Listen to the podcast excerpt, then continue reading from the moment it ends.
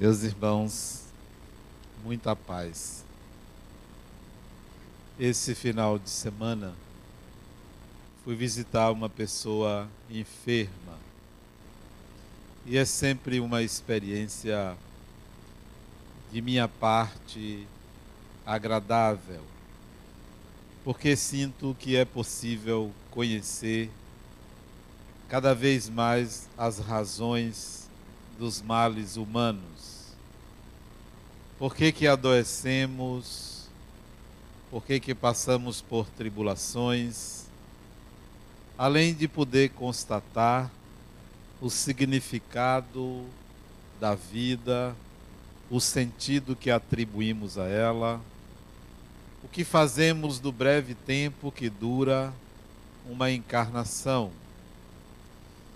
E em visita a essa pessoa enferma, a mim abate uma compaixão pela pessoa doente, acamada, inerte, sem poder nada fazer ali a não ser manter a consciência ora neste mundo, ora no outro mundo. Invasões espirituais, ataques espirituais ao enfermo eram visíveis. A sustentação da casa se dava graças ao esforço, ao amor, à dedicação da esposa e da filha. No mais, eram agressões espirituais de todo lado. Por que o ser humano passa por isso? Por quê? Serão as escolhas? Serão os complexos?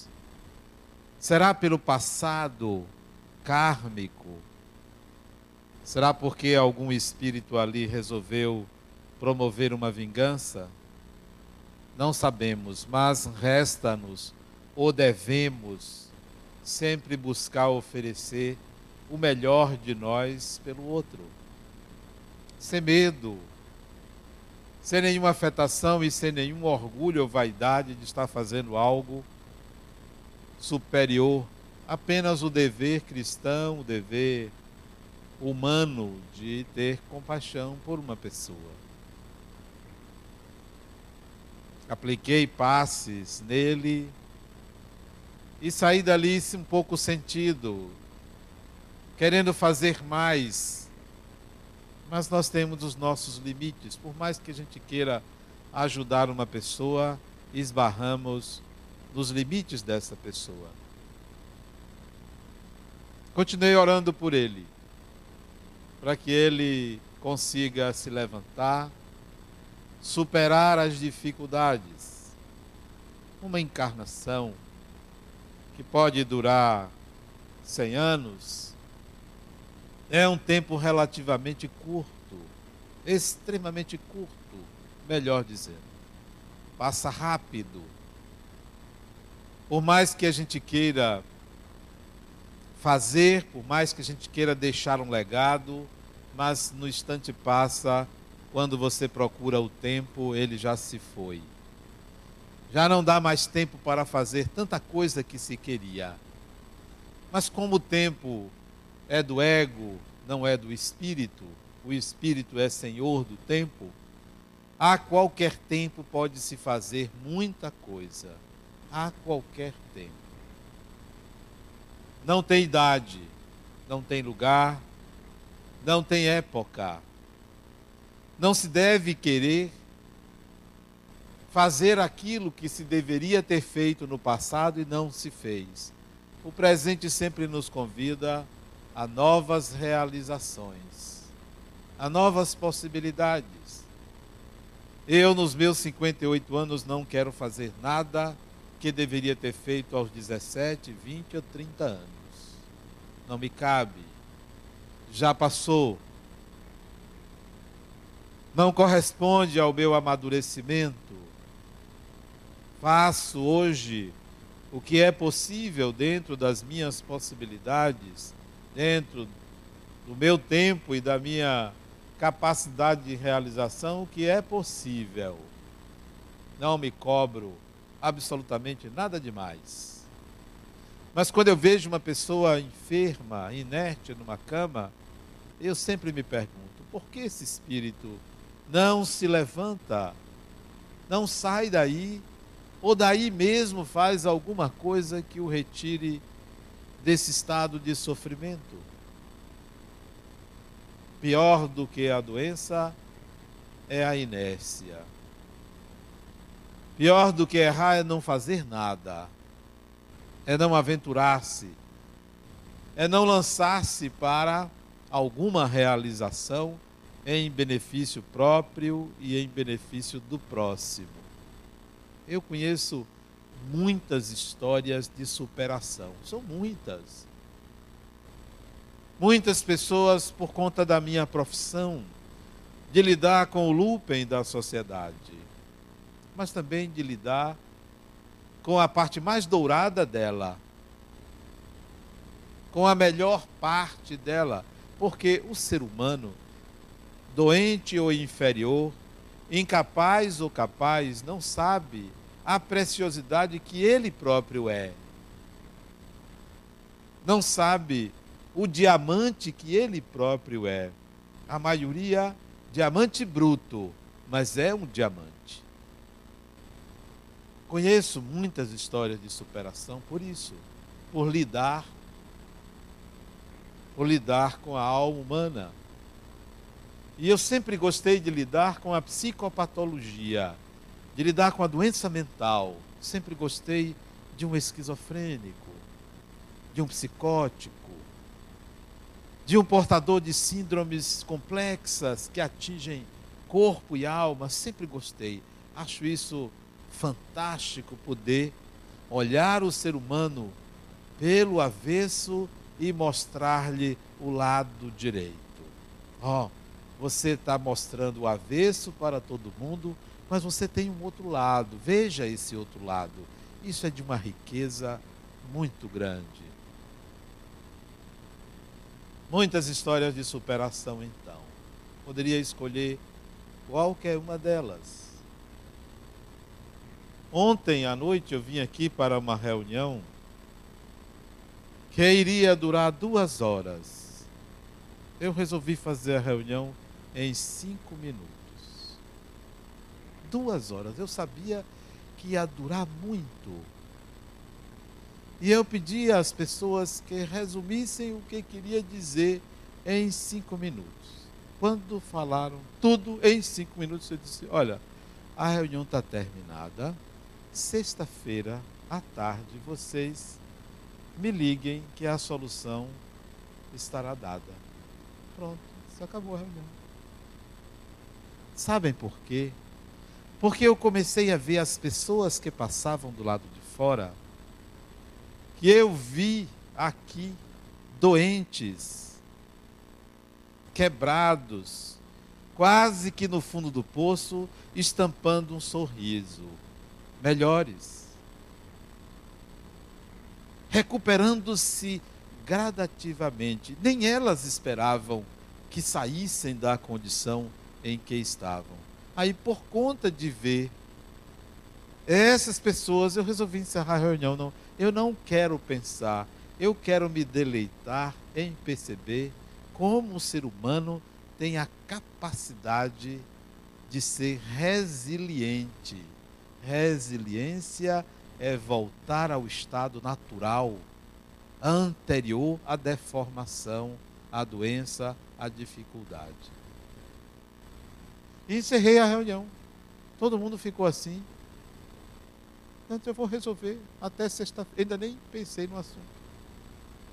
Mas amanhã, antes do meio-dia, eu penso e resolvo. Reuniões boas são essas que você não precisa estar discutindo muito. Basta você encontrar uma luz. Resolve. Ainda não sei a solução, mas ela vem. Não tem problema. Em perceber que as pessoas podem sair de uma situação, por mais difícil que seja, por mais difícil que seja, por mais problemática que seja, até a morte tem solução. Até a morte. Imagine. Se a morte, se tem uma solução que é a continuidade da vida, qual é o problema maior do que esse. Nenhum. Seja financeiro, seja amoroso, seja psíquico, psicológico, seja físico, qualquer que seja o problema, tem solução. Mais de uma. Mais de uma. Como sair do fundo do poço? Como resolver problemas? Como resolver conflitos? Algumas estratégias devem ser utilizadas. Algumas. Vamos ver que estratégias são essas. Considerando que o Espírito tem todo o tempo do mundo o espírito é senhor do tempo.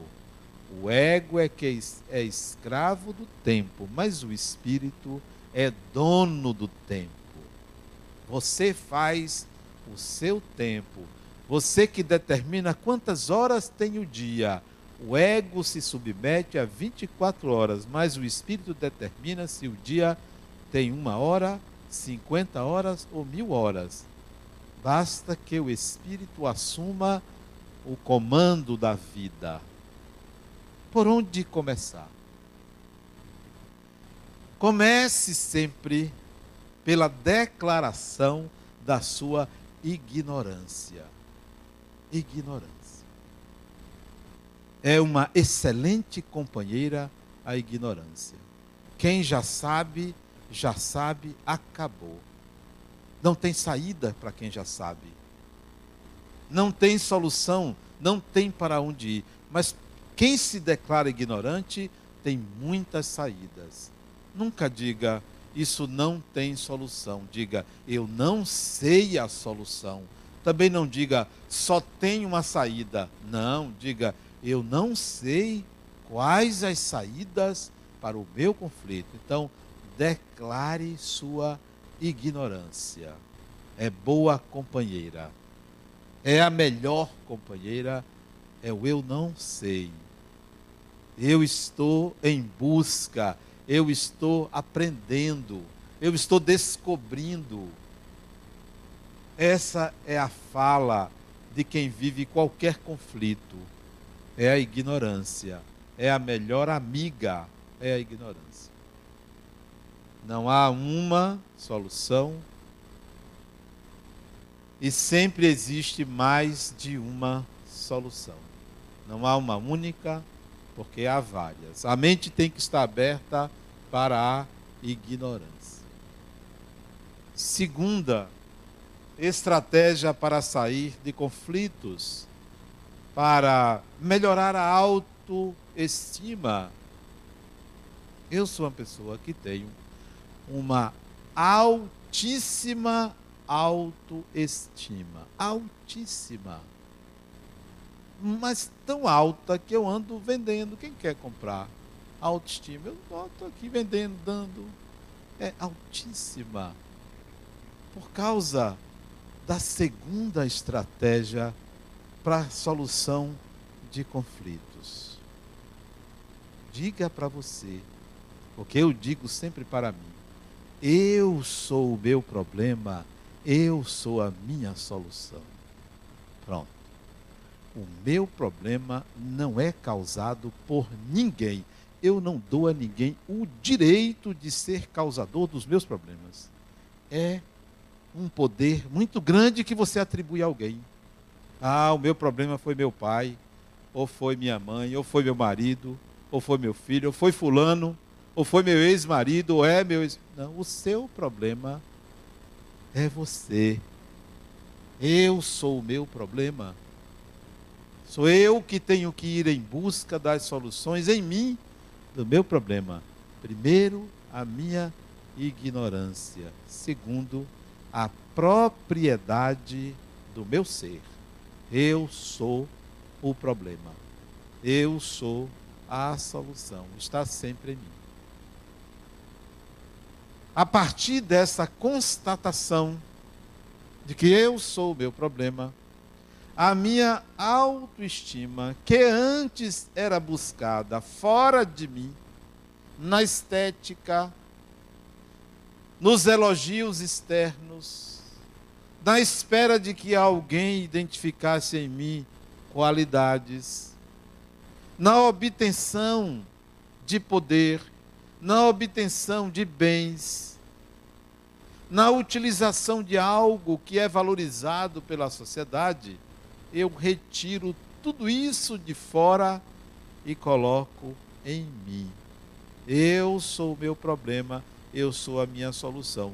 Se eu sou o meu problema, eu tenho que localizar em mim os motivos que podem me colocar numa alta autoestima.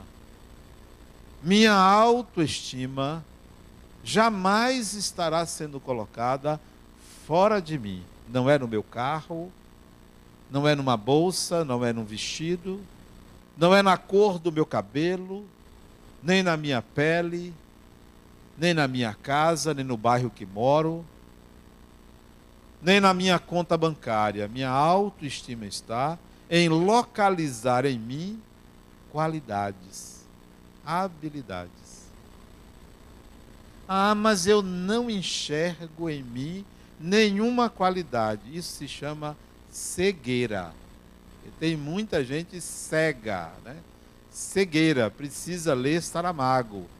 Cegueira, muita cegueira. Cegueira não é a deficiência da visão, é a deficiência da percepção. Cegueira. Eu não enxergo. Você não enxerga porque você não se percebe. Você é um personagem. Você precisa ser uma pessoa. Tem seres humanos que só são personagens. São caricaturas humanas, não são pessoas. Você precisa ser uma pessoa e não um personagem. O personagem é aquele que os outros veem.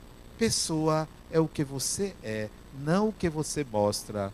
Pessoa não é a função, a função é o personagem.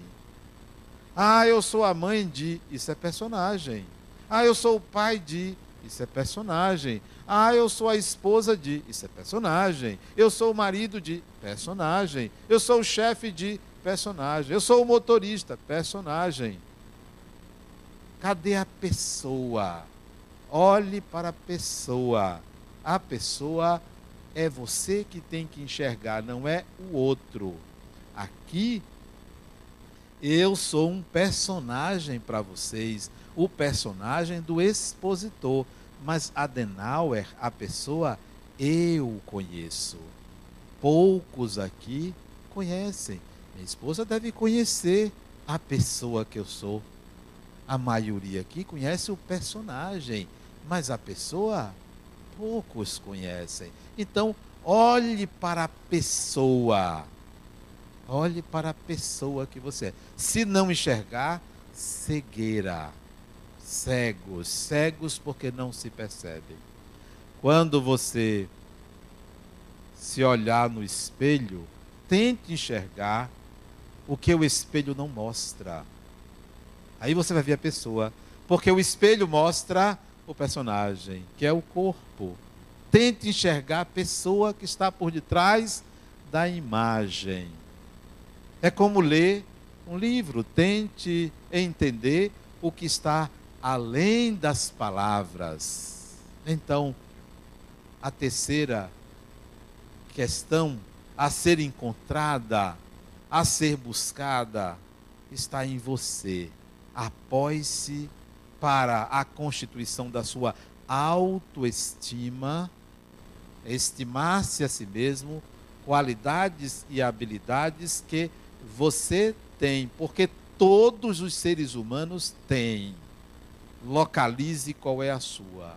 Quais são as suas? Em cima dessas habilidades é que você deve bater no peito e dizer: Ah, eu tenho valor. Eu tenho valor. O seu valor não é porque você passou num concurso. O seu valor não é porque você tem uma profissão de alto valor social. O seu valor está em cima de habilidades, competências e capacidades que você pode exercê-la neste momento, agora. Já. Então, isto é um valor pessoal. A autoestima deve vir em cima disso. O que é que você sabe fazer? Você faz uma boa pizza? Isso é uma qualidade. Não é do personagem, é uma habilidade. Você tem paciência para cuidar de pessoas? Isso é uma habilidade. Você sabe desenvolver a empatia, que é a capacidade de sentir o que o outro sente? Isso é uma habilidade. Nem sempre as nossas habilidades têm um valor comercial, têm um valor que possa ser trocado em moeda, mas tem um alto valor espiritual. Então, calque sua autoestima em cima de você. Você vai superar grandes dificuldades se você pensar assim. E encontrar as suas reais habilidades, por menores que sejam. Mas tem pessoas que têm a habilidade de transformar um pequeno evento num grande evento, uma pequena ação numa grande tragédia. Algo de valor muito pequeno, no extraordinário valor negativo. Dou como exemplo. Não sei se vocês se lembram de um vídeo que saiu na internet de um garotinho que matou uma formiga e começou a chorar. E isso demonstra, de um lado, uma grande sensibilidade, mas a capacidade de transformar um nada em muita coisa. Tanto era um nada que o irmãozinho, quando ele acusou o irmão, o irmão perguntou, a mãe perguntou ao irmão o que, que ele, o que, que você fez? Mati. Ele não disse matei, ele disse matei. Quer dizer, matei, acabou. Para ele aquilo era um nada, para o outro era uma grande montanha. Tem pessoas que têm essa habilidade de um mínimo fazer o máximo e sofrerem por causa disso e ainda dizer que é karma do passado. Não, meu passado, eu devo ter matado um bocado de gente para estar tá passando por isso. Não, você pegou um evento pequeno e transformou em uma tragédia o seu fundo do poço, facilmente você entra nele, porque você tem essa habilidade, essa competência negativa de ir para o fundo do poço por nada. Ah, porque você está chorando, sofrendo aí, deitado numa cama depressiva? Ah, porque minha mãe disse que eu não valia nada. Pronto, isso aí foi suficiente para a pessoa entrar num processo depressivo. Transforma uma formiga num elefante.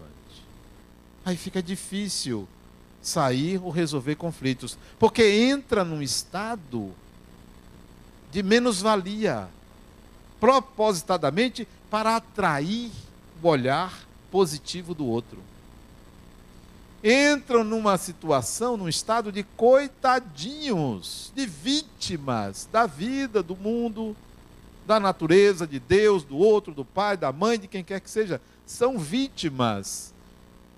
Quer sair, quer superar, saia do lugar de vítima. Lembre-se da segunda estratégia. Eu sou o meu problema. Colocar-me como vítima é um equívoco. É um tremendo equívoco. Esperar que a divindade ouça minhas lamentações é um equívoco. Entrar num estado de exigir a piedade dos outros e negar que não quer que ninguém tenha pena. Eu não quero que ninguém tenha pena de mim, mas fica se lamentando atraindo exatamente esse sentimento. Não, vão demorar para sair. Vão ficar chorando pela formiguinha que matou. Vão ficar chorando a encarnação inteira. Não. Não somos vítimas senão de nós mesmos. De nós mesmos. Eu estava dizendo, Ana Carmen, aqui, que ontem eu recebi uma infração, uma notificação de infração da Receita Federal. Eu, quando vi o envelope, eu gelei. Será que me pegaram, meu Deus? Foi dessa vez que me pegaram, né? Respirei fundo, se eu vou me preparar para abrir esse envelope para ver o que é que vem aí dentro, né? Que bomba é essa, né? O que é que descobriram de mim? Fui para o meu quarto, peguei uma tesoura, abri o envelope, fiz meia dúzia de orações para ver se mudava o que tinha ali dentro, né? E retirei assim, rapidamente para olhar assim, li uma inflação altíssima de valor. Valor alto. Nem vou dizer a cifra, vocês vão dizer, meu Deus do céu. Isso não é possível, eu não errei isso. Peguei meus comprovantes e descobri que foi a fonte pagadora que errou. Ah, ainda bem que não me pegaram dessa vez. Amanhã eu vou lá e vou mostrar que o erro não foi meu. Um simples erro, mas que gerou uma multa altíssima.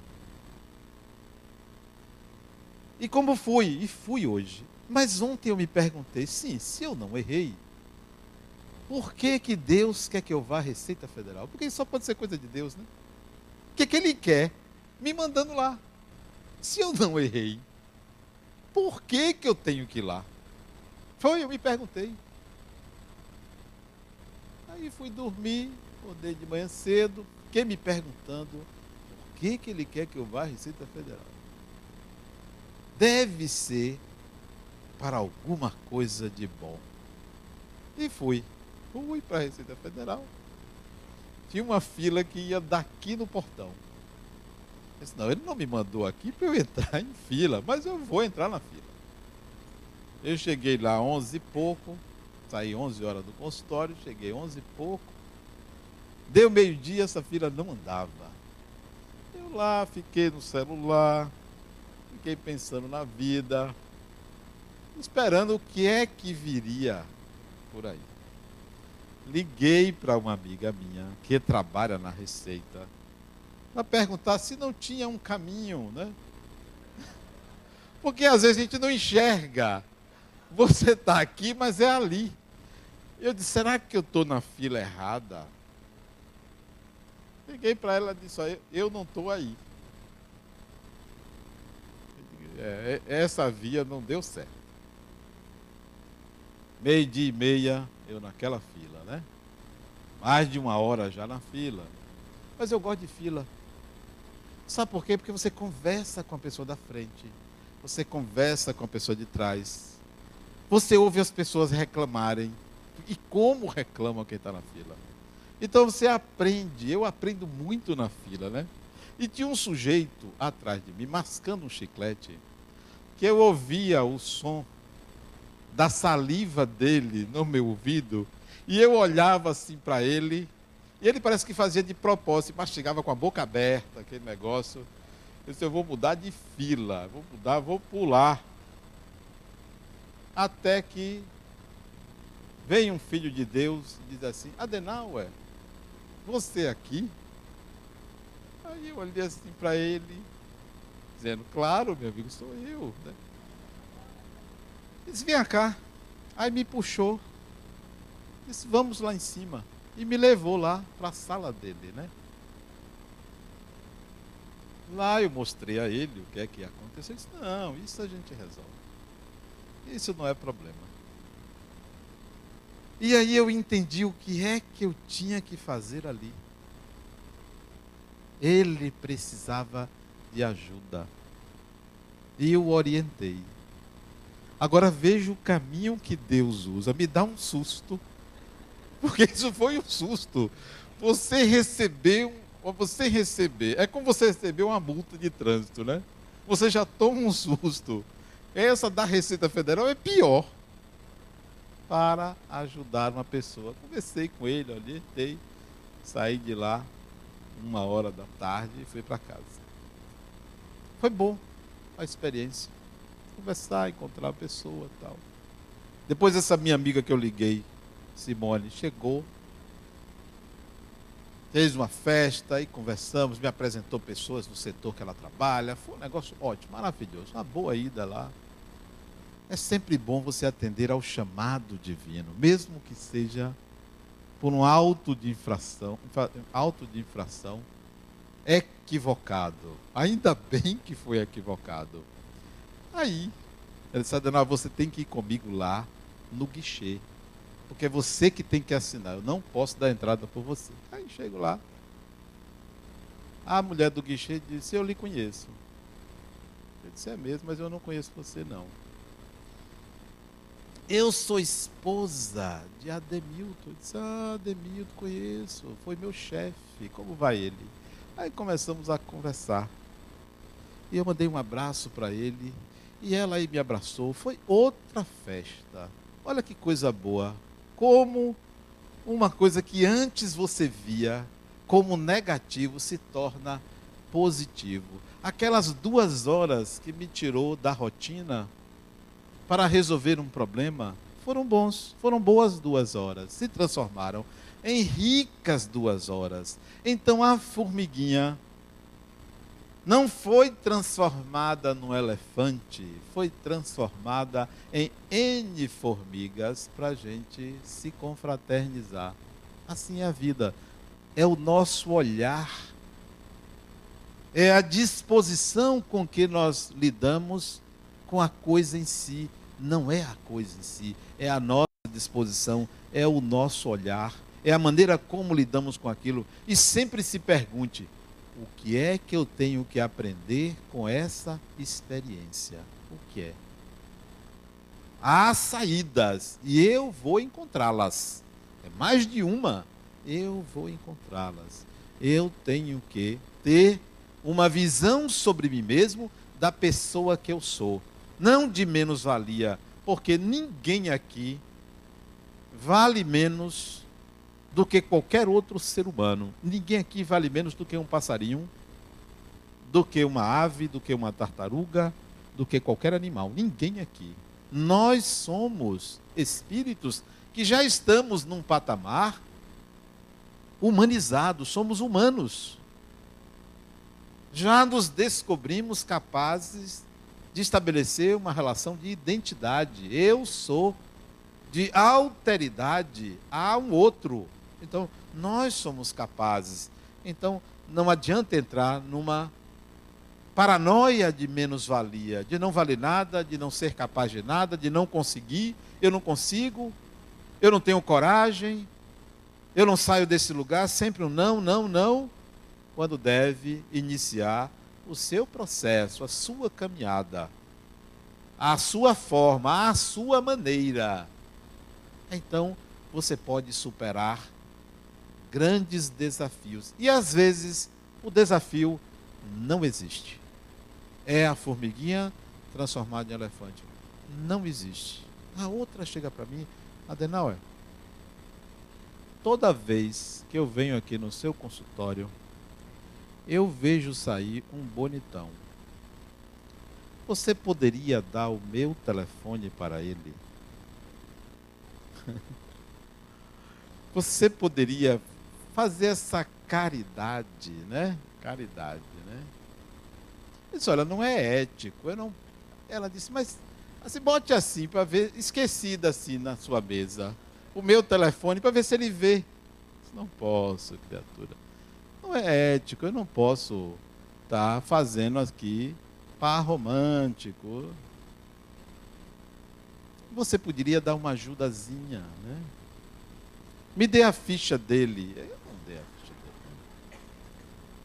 Sabe o que ela fez? Olha, tem certas mulheres que são não são artistas, não, são arteiras. Ela foi a minha secretária e disse assim: Olha a arte que ela fez. Aquele rapaz, ele foi meu colega. Agora eu esqueci o nome dele.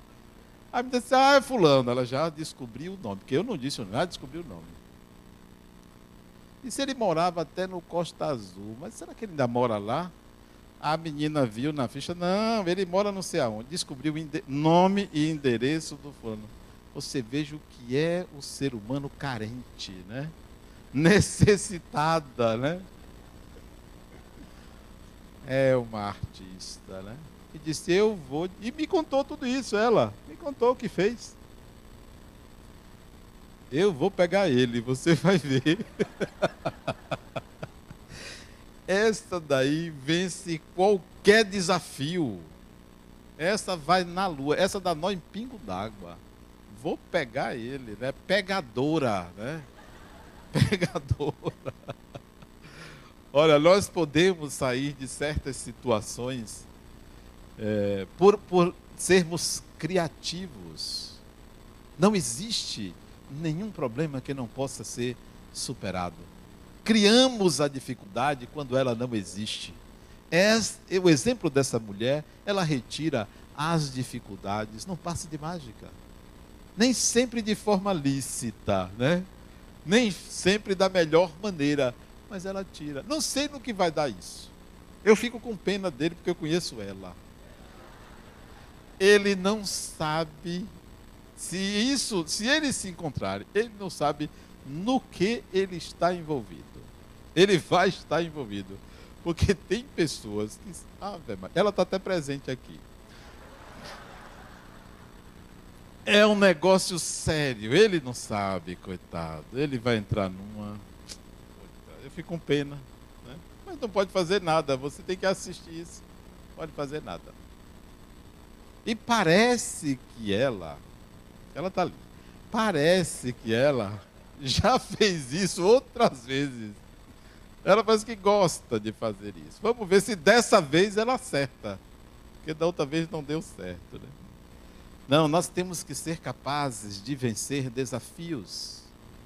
A outra estratégia, além das que eu citei, é preciso que você sonhe. Isto é, é preciso que você idealize projetos. O sonho, projetos, alimentam a alma. Quem não tem futuro não tem presente. Quem não tem presente não tem futuro, porque vive do passado. É preciso idealizar, sonhar. Sonhos que possam ser realizados, que não sejam expectativas calcadas em cima no outro ou no divino. É você. Eu posso conseguir. Muito provavelmente eu vou alcançar isso. Eu vou atrás. E eu penso sempre, para mim, a imagem que vem na minha mente é a imagem do acordar. Eu, quando eu acordo, eu estou disposto a matar um boi Aliás, não, coitado do boi, né? Os, os defensores dos animais vão me crucificar por eu usar essa imagem. Eu estou disposto a subir uma montanha quando eu acordo.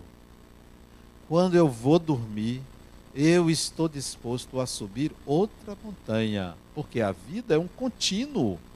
O corpo pode estar cansado, mas a mente está disposta a realizar.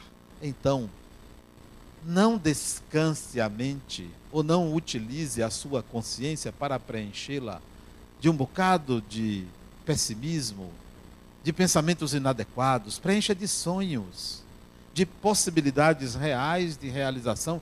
Imagine que você pode fazer um novo projeto, aprender alguma coisa nova, conhecer uma pessoa diferente. A minha amiga que eu encontrei na Receita, que chegou depois, ela me apresentou uma pessoa, disse, olha, esse aqui é Adenal, é. Ele disse, ah, você é Adenal, mas ele ficou um pouco decepcionado. Por quê? Eu acho que ele esperava aquela figura caricaturada de sacerdote, de guru. Não, encontrou um sujeito com uma roupinha básica, né? Com a minha sacolinha do lado, né? levando um bocado de documento ele olhou assim de cima até embaixo. É você que é Adenal? É. Mas é bom isso. É bom que as pessoas não vejam o personagem. Encare a pessoa. É sempre bom ser visto como a pessoa. Não queira ser visto como personagem. Porque o personagem lhe, lhe distancia de quem você é. Lhe distancia de quem você é. É sempre bom que a pessoa não lhe conheça, não saiba da sua fama, do que você faz. Veja você como está vendo qualquer outra pessoa. Aí você pode ser você, você não tem que ser performático. E gasta-se energia para se ser performático, para corresponder a um ideal, a um personagem que o outro criou. E você alimenta, não alimente personagens. Queira ser uma pessoa. Então, quando você estiver diante de um desafio, preencha sua consciência de sonhos que possam ser executados. Vem aí 2014. Como 2013 passou rápido. Outro dia era carnaval. Outro dia eu estava viajando, outro dia era janeiro, agora nós estamos em dezembro, daqui a pouco é janeiro. Como passa rápido. Então, 2014 pode ser um ano de ótimas realizações. Projete. Quantos anos você tem? Quantos anos faltam para a sua morte? Então aproveite. Se você no corpo tem 50 anos e sua expectativa de vida é 90, você tem 40 anos pela frente. Projete. Se você tem 70 anos, sua expectativa de vida é 90, você tem 20 anos, projete. Se você tem 30 anos no corpo, sua expectativa de vida é 90 anos, você tem 60 anos pela frente, projete. Crie projetos nas várias dimensões da vida. Crie o projeto de 2014 e você conquistar mais um amigo. Crie projetos de 2014 e você estudar uma língua, uma outra língua, fazer mais uma graduação. Crie projetos para 2014 e você fazer uma caridade permanente, que não seja de ocasião. Sonhe. Pegue 24 horas do dia sonhando. Minha mente é cheia de sonhos. O que que posso fazer? Que bom se as coisas fossem assim. Sim, aí eu saí da receita, antes de sair eu disse, minha cara, dava para eu conversar com o superintendente? Não dá não. Para quê? eu quero propor a ele o seguinte: já que o erro não foi bem. Sim, e esse erro vai chamar todo mundo como eu. Todo mundo vai tomar susto. Todo mundo que se enquadra na minha categoria vai tomar susto ao receber a notificação. Eu disse: Eu gostaria de falar com ele para. Não, Adenal, você não precisa. Porque você não emite, não altera o programa e anula todos os autos de infração. Ele disse: Ah, tá aí, foi uma boa ideia. Porque todos, todos da minha categoria vão passar por isso. Então, pense sempre que você pode melhorar uma situação, que você pode facilitar algo para alguém. Tudo que você fizer para a vida, que facilite, a vida facilita para você. Volta, isso é um bumerangue. A superação do espírito é a superação da sua cegueira. A superação das dificuldades é a saída da não percepção do poder pessoal, da essência que você é espírito. Se você é espírito, nada pode obstaculizar o seu destino, o seu futuro, a sua evolução. Você é espírito, pense assim: eu sou espírito, então o que pode acontecer de ruim a mim? Nada tudo que acontece de ruim é para que eu aprenda algo de bom. Pronto, algo de bom.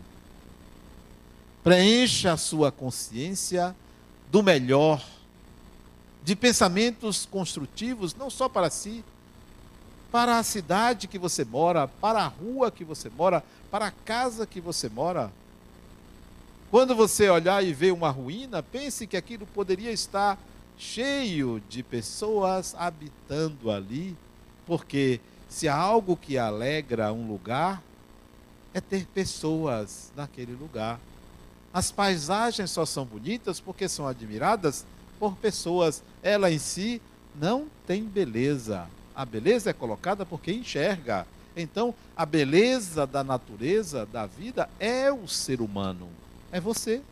Então, torne a sua vida isso. A superação de dificuldades se dá pela percepção da sua natureza, da dimensão do evento, porque é você que dá a intensidade, o tamanho do evento, é você que dá, como o menino deu à formiga um valor imenso, é você que dá. A pessoa chega para mim e diz, Adenauer, eu fiz uma coisa terrível, que eu me culpo nessa vida. E eu estou esperando uma chacina, será que matou 60, né? 50?